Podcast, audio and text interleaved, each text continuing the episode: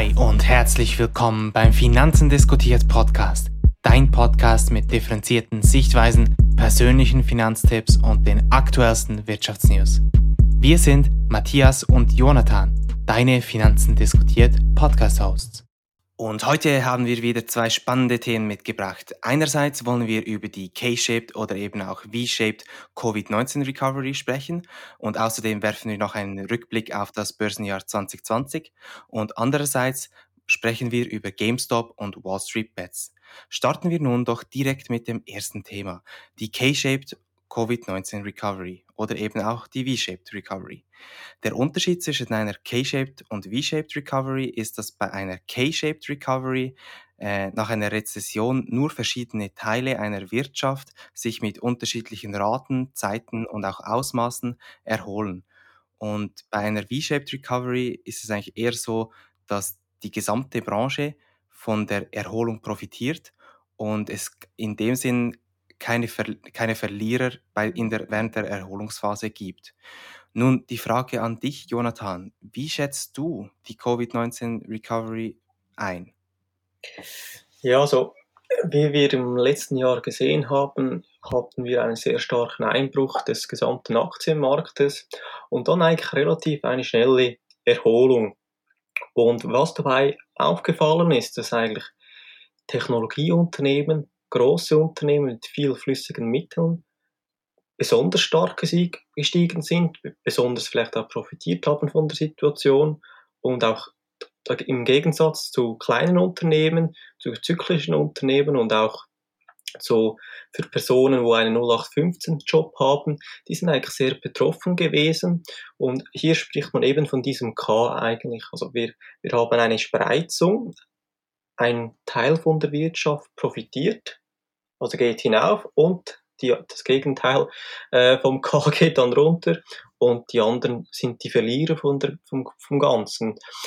Ich denke, es ist wirklich so gewesen, dass wir im Anfang nach der Erholung ein K-Shape Recovery hatten, aber jetzt kommt eigentlich immer mehr diese V-Shape Recovery. Das heißt, der gesamte Aktienmarkt erholt sich langsam und dass eigentlich alle von, von, diesem, von dieser Erholung profitieren.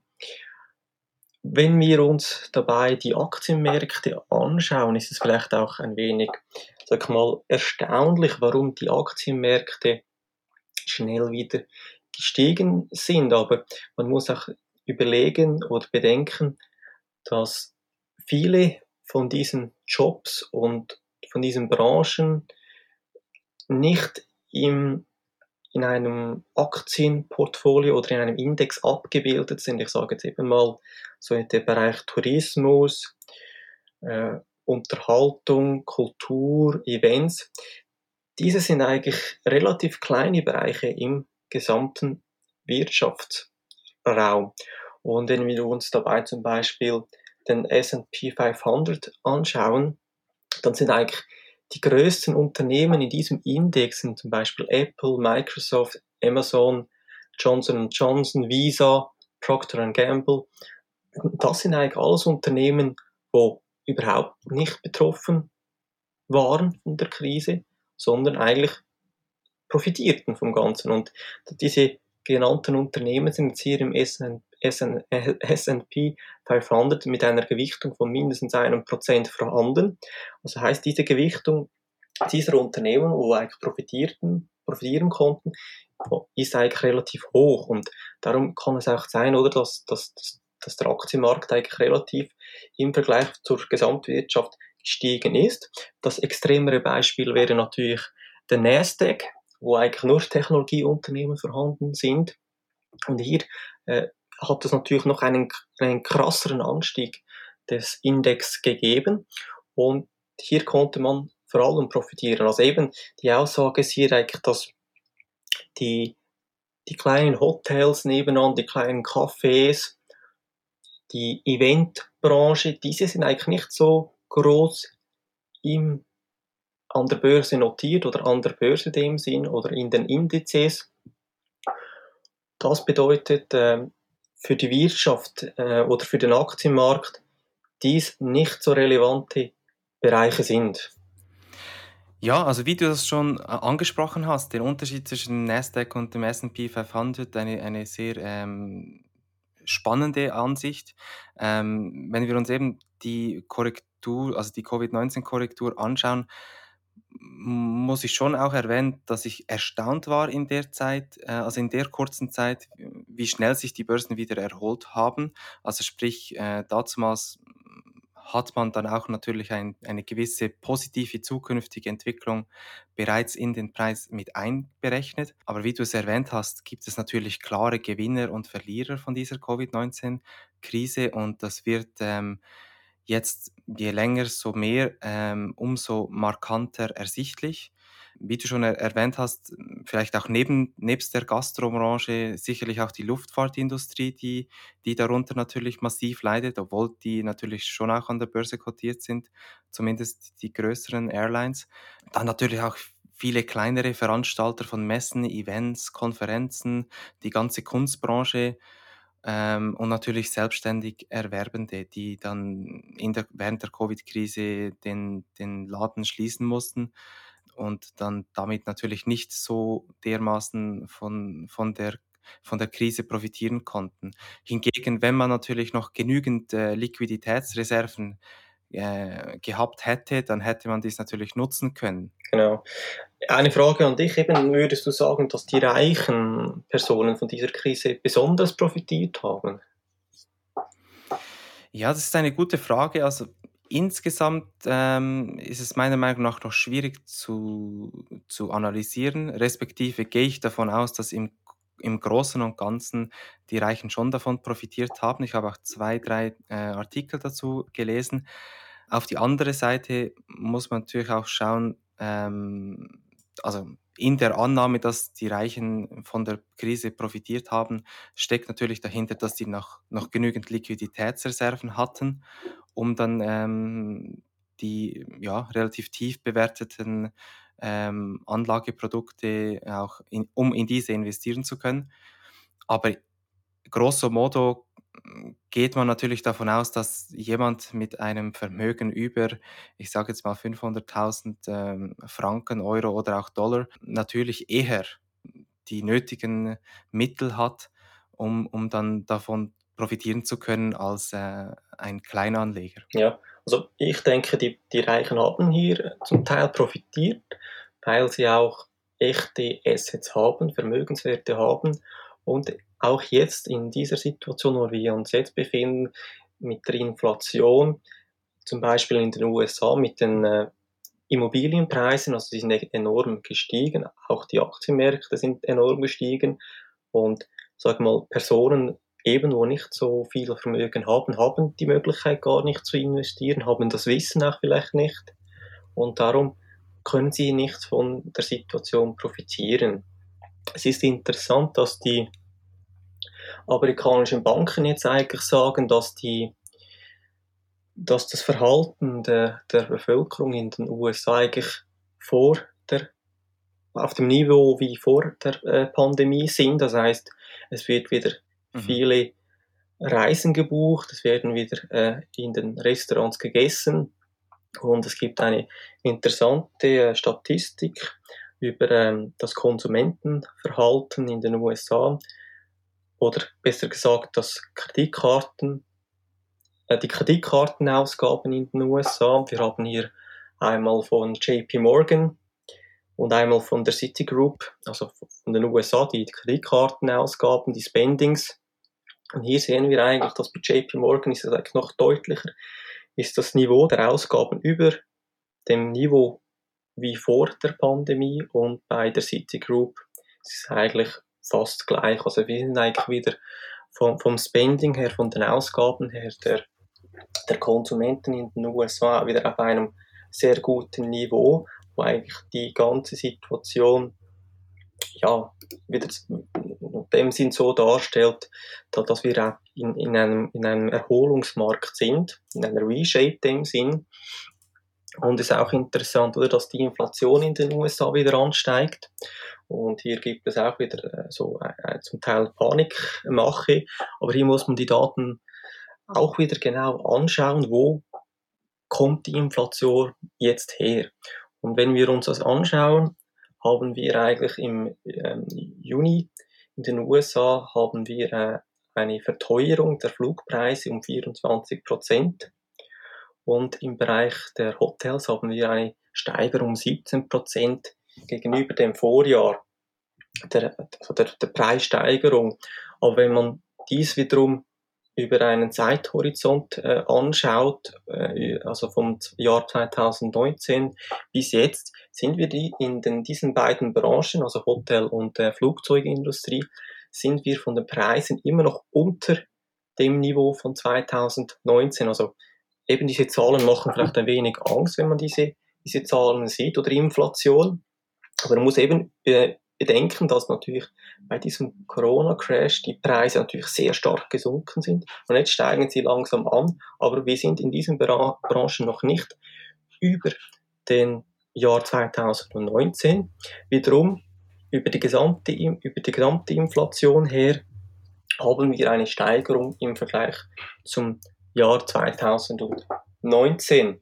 Und es ist auch jetzt sehr interessant, dass in den USA viele offene Stellen nicht besetzt werden können.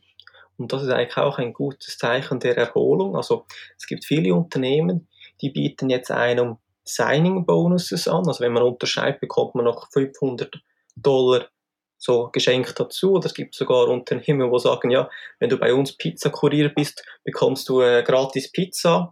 Und, oder äh, bei, bei Unternehmen, wo man äh, zu einem Vorstellungsgespräch geht, bekommt man 50, 50 Dollar auf die Hand nur für das Bewerbungsgespräch. Also das heißt, wir sind in einer guten Recovery und ich denke, jetzt sind wir wirklich in dieser V-Shaped Recovery, wo die, der gesamte Wirtschaftsraum profitiert. Es ist wahrscheinlich eben so, dass die Pandemie ist immer noch da, dass, zum, dass wahrscheinlich die, die Technologieunternehmen immer noch sehr äh, stark profitieren, immer noch auch und, und der Bereich der, des Travelings, Flugzeug, dass diese langsamer sind, weil es gibt immer, es gibt immer noch Restriktionen, wo zu beachten sind, wo einzuhalten sind und wo, wo das Wachstum bremst. Das ist, das ist auch noch ein sehr spannender Punkt, denke ich.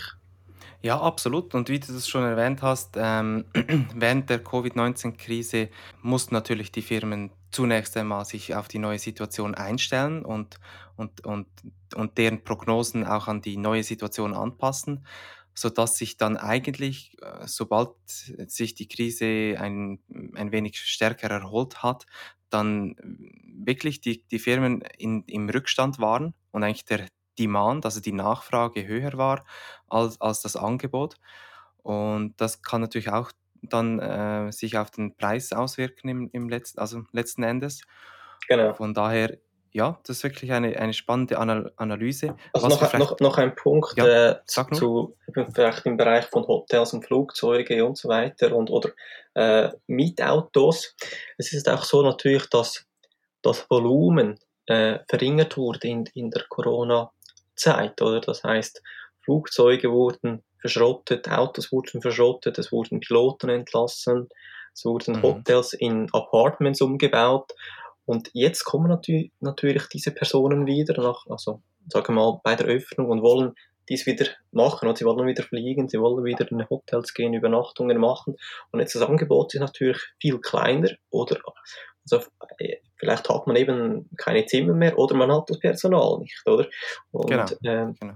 Und darum gibt es natürlich auch eine starke Inflation und darum wird auch vor allem in diesen Branchen händeringend nach Mitarbeitern gesucht.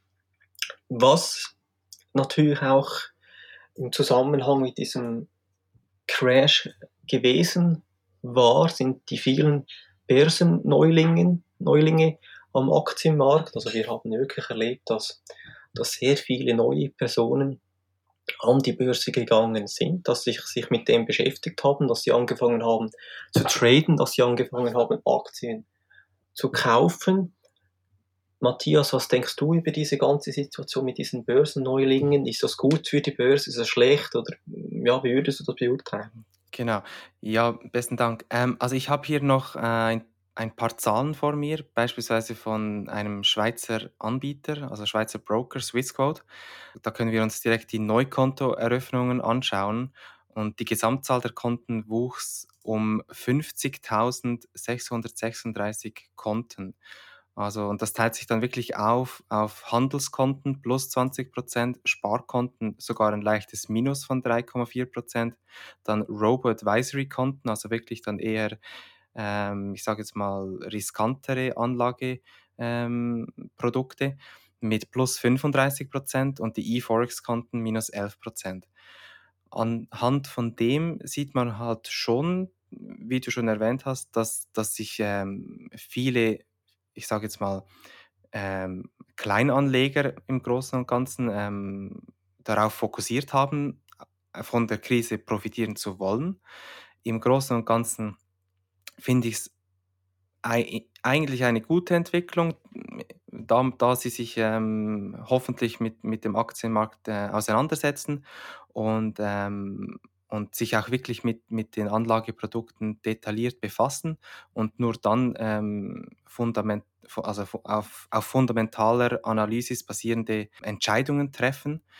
Auf der anderen Seite wir, kommen wir hier natürlich auch direkt in, ins zweite Thema mit, mit GameStop und Wall Street Bets, ähm, was halt eigentlich eine entgegengesetzte Richtung darstellt. Also Wall Street Bets, das ist eigentlich eine, eine Gruppe auf Reddit und dort geht es wirklich darum, dass man ohne große Analysen irgendwelche äh, Anlageprodukte pushen will und dann letztendlich natürlich auch davon profitieren will. Mhm. Ähm, wie schätzt du die Lage hinsichtlich GameStop und, und Wall Street Bets ein? Ja, also eben, es ist so ein wenig zusammen, diese beiden Themen, würde ich sagen, oder mit den Börsenneuringen und mit GameStop und so weiter. Was ich noch hinzufügen möchte, ist eben, dass eigentlich laut einer Studie des Deutschen Aktieninstituts, dass an der Börse 12,4 Millionen an der Börse sind im, oder waren im, im Corona-Jahr, das sind so viele wie zuletzt vor 20 Jahren, also es ist wirklich ein, ein Boom dem Sinn was, was ich die Überlegung gemacht habe, ist, warum ist das so? Oder warum sind plötzlich so viele an der Börse, vielleicht auch viele junge Anleger, wenn wir mhm. uns die Statistik dazu ansehen, ist bei den jüngeren Personen, also von 29 Jahren abwärts, die Steigerung äh, von 2019 bis 2020 um 67 Prozent. Also da ist eine deutlich, die deutlichste Zunahme gewesen der Investoren, aber auch über, über, über die anderen Altersgruppen hinweg haben wir eine gute, eine deutliche Steigerung gesehen. Und ich denke, hier sind natürlich Gründe einmal die Trading-Apps, wo wir kennen, also einmal Robinhood, Trade Republic und so weiter. Das sind alles so einfache Apps, wo man bedienen kann, also wirklich sehr einfach. Es ist äh, günstig zum Investieren. Man hat eine gute Übersicht und eben man kann, kann es sehr einfach mit dem Handy machen. Das, die äh, Zertifizierung ist sehr einfach, also man muss da nicht so große äh, AGBs durchlesen und unterschreiben irgendwo. Und es ist auch, diese, diese Apps sind so konzipiert, fast wie ein Game. Also diese Gamification hat Einzug in diese Apps gehalten. Und es ist auch möglich in solchen Apps oft, dass man nur einen Anteil einer Aktie kauft. Also man muss nicht eine, eine ganze Amazon-Aktie kaufen, sondern kann nur einen Anteil einer Aktie kaufen. Und dadurch kann man zum Beispiel für 20 Franken einen Anteil einer Amazon-Aktie kaufen. Ein weiterer Punkt ist zum Beispiel auch in den USA diese ganzen, diese ganzen Stimulus-Checks, die verschickt werden, also das Helikoptergeld in dem Sinn. Also da hatten auch Personen dann eigentlich Vermögen, wo sie ja, rumzocken konnten. Und auch ein weiterer Punkt ist, äh, ist Social Media. Das Thema ist viel mehr präsent heutzutage. Man, man, man liest überall davon, man, man, man hört, man sieht äh, YouTube-Videos. Man kann sich Wissen selber aneignen, wo in früheren Zeiten schwieriger war. Und ich denke, es ist auch so, mit diesem ganzen Krypto-Hype ein wenig so, dass, dass viele Personen denken, wenn ein Kurs fällt von etwas, dann steigt es automatisch. Das ist so ein wenig von Bitcoin, denke ich auch. Also die Leute haben gesehen, dass der Kurs ist stark abgesackt und dann können wir hier einfach, sag ich mal, einfach Geld verdienen. Ist wahrscheinlich auch vielen so in den Sinn gekommen und wollten dann auch profitieren von dem Ganzen. Die Gefahr mhm. von diesen Trading-Apps ist halt einfach natürlich, dass man wirklich sehr schnelle Entscheidungen trifft, emotionale Entscheidungen. Das Handy hat man überall dabei. Also das heißt, oder man geht zuerst bei Starbucks einen, einen äh, Coffee to go holen und dann kauft man im Nachhinein noch im Zug eine, eine Aktie to go. Und das sind einfach so, so Trading-Angelegenheiten. Da muss man sich fragen, wie seriös man dann investiert, wenn man solche Apps benutzt, ob es möglich ist. Die, solche Apps verleiten auch schlussendlich, äh, schnelle Entscheidungen zu treffen, auch zum Teil, oder vielleicht nicht komplett 100% belegte Entscheidungen zu machen. Und das ist auch äh, eine Gefahr. Und es ist auch interessant, dass laut einer Studie der DZ Bank äh, aus Deutschland die Sparquote 2020 bei historischen 16 Prozent waren. Das hat eigentlich auch mit dem ersten Thema zu tun, oder? Die Leute sind eingesperrt gewesen, konnten kein Geld ausgeben groß, also auch für Veranstaltungen, Events. Sie konnten Dinge auf Amazon bestellen oder sie konnten dieses Geld zum Beispiel nutzen und eben auf Trading-Apps, auf Krypto-Plattformen das Geld investieren. Und, und hier kommen, schließen wir eigentlich den Kreis wieder und kommen eben mit diesen äh, zum Thema Wall Street Bets wieder zurück. Und das ist eigentlich ja wirklich sehr, sehr eng zusammen, dieses ganze Thema. Genau, ähm, wie du es schon erwähnt hast, also die ganze Covid-Krise hat, hat natürlich äh, die Investitionsmöglichkeiten oder das Investitionsverlangen, speziell natürlich von, von Junganlegern, gefördert, weil, weil sie mehr verfügbare Zeit hatten als, als, in der, als normalerweise. Und natürlich durch sehr einfach strukturierte Apps, die einen einen relativ simplen Anmeldeprozess beinhalten und äh, in der Regel sogar relativ tiefe Gebühren anbieten. Das, das beflügelt natürlich ähm, das Ganze, das ist, das ist so. Auf der anderen Seite müssen wir uns auch anschauen, dass, ähm, dass, dass es natürlich sehr gefährlich ist, oder? Weil von, von solchen Brokern wird ständig beworben, hey, es ist sehr einfach zu, zu investieren, lad dir unsere App herunter und, und, ähm, und let's genau. do it. Also, und das ist natürlich wirklich eine sehr, sehr äh, riskante Entwicklung, die man sich wirklich bewusst sein muss und wirklich auch ähm, selbstreflektierend, also selbstreflektierend äh, darüber nachdenken muss, ob man jetzt wirklich, wie du schon sagtest, nur eine Starbucks-Aktie kauft, äh, da man gerne Starbucks Coffee trinkt. Ähm, das würde eigentlich nicht so wirklich Sinn machen, ohne, ohne irgendwelche fundamentale Analyse, ohne sich jemals wirklich im Detail mit der Firma befasst zu haben. Das ähm, ist wirklich nicht empfehlenswert. Also das Beispiel, wo mir einfach in den Sinn kommt, wo du gesagt hast, eben, es wird so beworben, ist eigentlich so eToro. Irgendwie diese Werbung, die, die kommt sehr, sehr oft irgendwie und, und das ist so ein, so ein Symptom vielleicht des, des Ganzen auch. Und bei, bei Wall Street Bets oder dieser Gruppe, das ist wirklich einfach ein reines Zocken. Also das hat nichts eigentlich groß mit, mit Analyse zu tun, mit langfristigen Investieren, wo ich denke, dass das dass das, das Sinnvollste ist. Ähm, das ist reines Rumgezocken und das ist ein reines Glück, Glücksspiel auch. Genau. Und ja, und da können wir noch kurz auf, auf die Mimification quasi eingehen, wenn ich da kurz einhaken darf.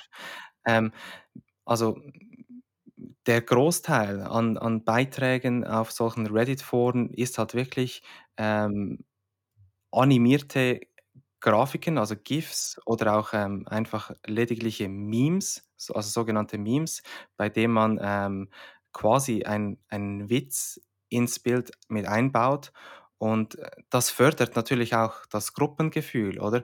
Und während der Covid-Krise, wo man natürlich im Lockdown quasi verharren musste und dann natürlich auch weniger, ähm, ja, ähm, sich mit, mit Freunden treffen konnte, hat, hat dies natürlich schon auch einen gewissen Einfluss gehabt auf, auf die, ähm, ich sage jetzt mal, Anlagestrategie von, ähm, von solchen Anlegern. Ja, also eben so die, diese Gruppe Wall Street Bets, das hat schlussendlich dann auch so ein Wir-Gefühl genau. ist entstanden. Also dann hat man sich, sich gefühlt wie so eine Gruppe irgendwie und wir machen jetzt hier alle mit, ob, ohne große, groß nachzudenken. Und ich möchte vielleicht noch hinzufügen, also das sind jetzt nicht, sage ich mal, alles Total-Idioten in dieser Gruppe auch. Das, in, in Personen wahrscheinlich in dieser Gruppe sind auch ein wenig, sag ich mal, frustriert über diese ganze Finanzindustrie auch, weil das sind wahrscheinlich, also das, in dieser Gruppe sind meistens eher jüngere Leute, sage ich jetzt mal, und die haben gesehen, sage ich mal, dass jahrelang, dass eigentlich Großbanken, große Unternehmen enorme Risiken eingegangen sind und dass diese Unternehmen eigentlich immer wieder vom Staat gerettet worden sind und dass irgendwie ihre Eltern ihr Haus verpfänden mussten äh, wegen diesen Banken.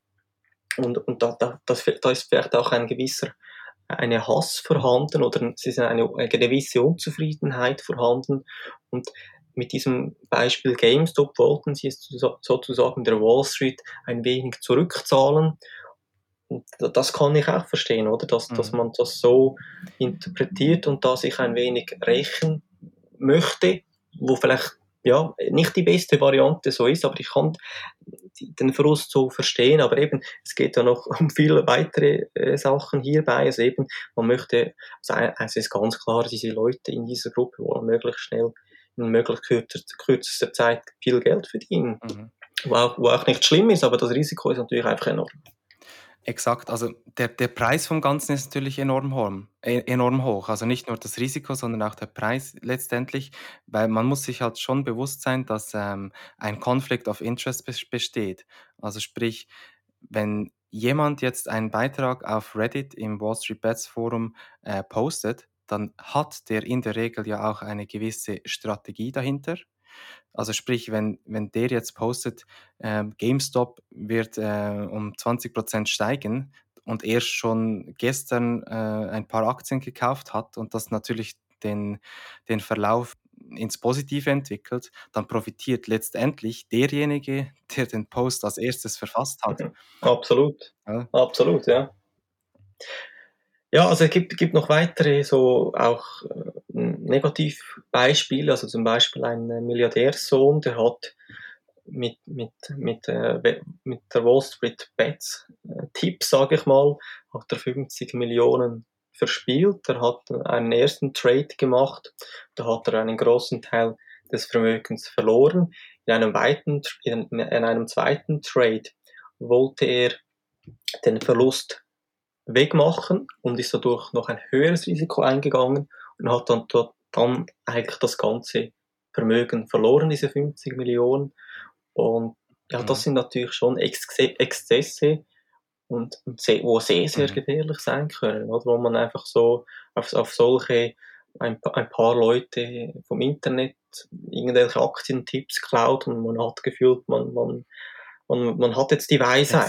Und das ist eben genau der, auch der Unterschied zwischen Kleinanlegern und wirklich professionellen Trader im Sinn eines Hedgefonds, weil Kleinanleger machen dann den Fehler, dass sie dann eben, wenn sie ein, ihr erstes Investment verloren haben, gehen sie beim zweiten Trade dann ein höheres Risiko ein und verlieren dann letztendlich das ganze Vermögen. Und ein Hedgefondsmanager, der äh, der wichtig, die wichtigste Aufgabe eines Hedgefondsmanagers ist, das Risiko zu managen. Und der wird in einem zweiten Trade kein höheres Risiko eingehen, auch wenn er beim ersten Trade einen, einen Verlust verzeichnete.